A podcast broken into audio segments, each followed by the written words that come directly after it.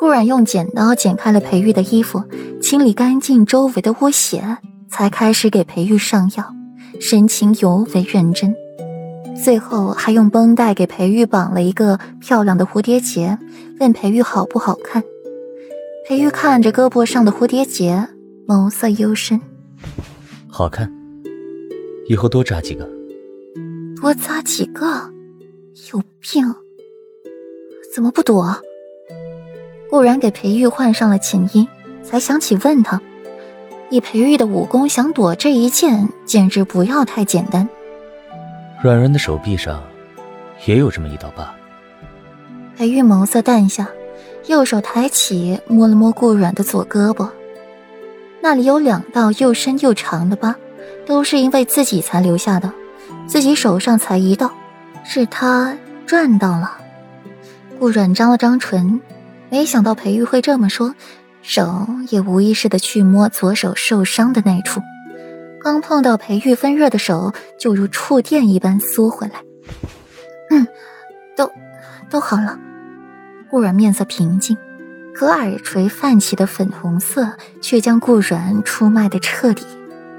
见裴玉红唇微张，还要说话，顾软生怕他又说些什么撩拨人心的话，连忙伸手去捂上了裴玉的嘴，脸上又羞又急。不许说了。偏声音软软糯糯，没有半分危险力。裴玉垂眸，看着顾软银白如玉的手就在自己嘴边，深觉得不吃剩一口，十分的对不起自己。伸出柔软的舌头，在顾软白嫩的手心上舔了一下，很苦，心里却很甜。顾软一下被惊到了，不由得往后仰，险些摔下去。幸亏裴玉眼疾手快，一把揽住了顾软的腰，稳住他的身形。软软，小心一点，你摔着了，为夫可是要心疼的。裴玉俊颜埋在了顾软的颈间，嗅着顾软身上淡淡的香味，墨眸迷离了一瞬。如兰的气息喷洒在了顾软颈间，痒痒的，脸上也泛起潮红。红艳艳的唇瓣却是半分不饶人，还不是你，属狗的，我手上全是你的口水。顾软红唇微嘟，在裴玉的身上来回擦拭着，哎，疼！顾软推开了裴玉，吃痛的揉了揉脖子，他竟然咬我。为夫又没用力。再说了，软人方才都说为夫是属狗的了。不咬一口，自己对得起软软给的评价。裴玉拿开顾软使劲搓揉的手，指腹附上了方才自己咬过的地方，眼底隐着一丝心疼。小美人的肌肤娇弱。还有，软软，为夫的口水，你平日里吃的还少吗？软软，软软，软软。裴玉连喊了三声“软软”，顾软都没理他，侧着身子睡觉，任裴玉怎么说话，就是不搭理。